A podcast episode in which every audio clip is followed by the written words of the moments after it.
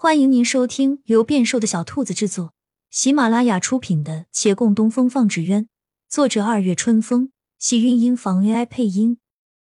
欢迎订阅，期待你的点评。第一百七十五集，于老先生扬手大喝了一下，叫嚣的村民齐齐住了声。月兰回过头来，正见洛长青接过他手中的信封。他无奈一叹，听周边说些什么，心不在焉，也没听清，只看自己身上的绳索被解开。于老先生又对他道：“我也不是要你现在就去找他，我家嫣儿如今有人照顾，宅子里留守的下人多，她在那儿暂时安稳。只是一个孤女，总需托付给放心之人。再过几年吧，过几年，我也是时候了。你们千万要记得将她接到身边。”他泪眼婆娑，那神情在旁人看来，不免要怪这执意拒绝的两人太过绝情。但东西他们已经收了，绝情不绝情都会照做。骆长青将信封递到月兰手中，垂眸道：“你收好吧。”月兰默不作声接过来，塞到袖中。再停一夜，他们就要回去了。村民们虽然放过他们。但仍带着怨气。他们来时看了满目缤纷，走时都荒芜。这最后一晚，小院冷清，无一人前来相送。这夜仍宿在南屋，两人起先未觉异常，然推开门就反应过来了。既然已知晓是假扮的，为何还要安排他们住在一起？月兰退了出来，于老先生在外看的稀奇，不是说下次来就有可能带着孩子吗？怎地？莫非现在都还未同房？那如何这般确定？他没有精力去费劲猜测两人之间那道不明的感情。他凭自己思量，知道这小两口是闹别扭了吧？为何会闹别扭？大抵还是因为白日里他私自替他接了那封信。他轻咳一声，走到院中，挨着月兰坐下。月兰行了礼，紧锁眉头，一言不发。他问道：“你是不是跟你师傅吵架了？”我们从不吵架。知道你们感情好，但这别扭闹得也太奇怪。你们为何都不肯照顾我那重孙女？您既知我对她有感情，又为何非要强人所难呢？这其中有什么关系吗？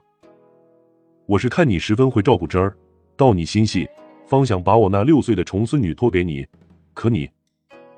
等一下。六岁，可不嘛，不然还能多大？得亏你们过来找我，你们不来，过几年我也要托人去找你们。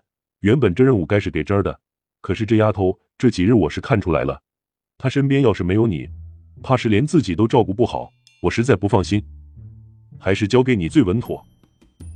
老先生看着身边人瞪大的眼睛，继续道：“帮我把嫣儿养大成人，再为她寻个好人家。”平平凡凡过一生就行了，我也就这么点期望。月兰的心若从高处跌落，虽平稳落地，但其过程委实不大好受。她又想气又想笑，是我们误会了。您放心，我一定照顾好嫣儿小姑娘。只是，您怎会想要将一个小丫头交给我呢？我交给你，不也等于交给真儿了吗？你们不是在一起的吗？这有什么区别？他愣了一下。伪装已被揭晓，虽然心中亦有所期，但终归要面对现实。他淡淡一笑：“我们不是在一起的。”呵，您笑什么？于老先生笑而不言，缓缓起身，负手往房里走。你赶紧回南屋睡觉，不要在院子里待着，吵我休息。我不出声响。那也吵我，我睡觉轻。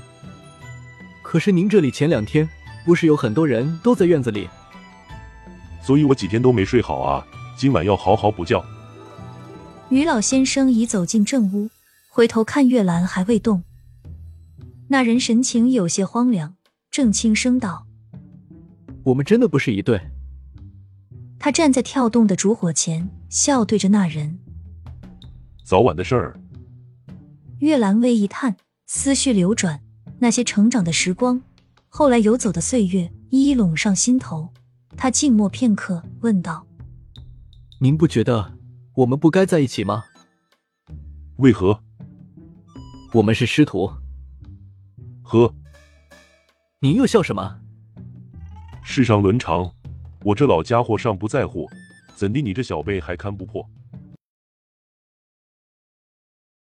亲亲小耳朵们，本集精彩内容就到这里了，下集更精彩，记得关注、点赞、收藏三连哦，爱你！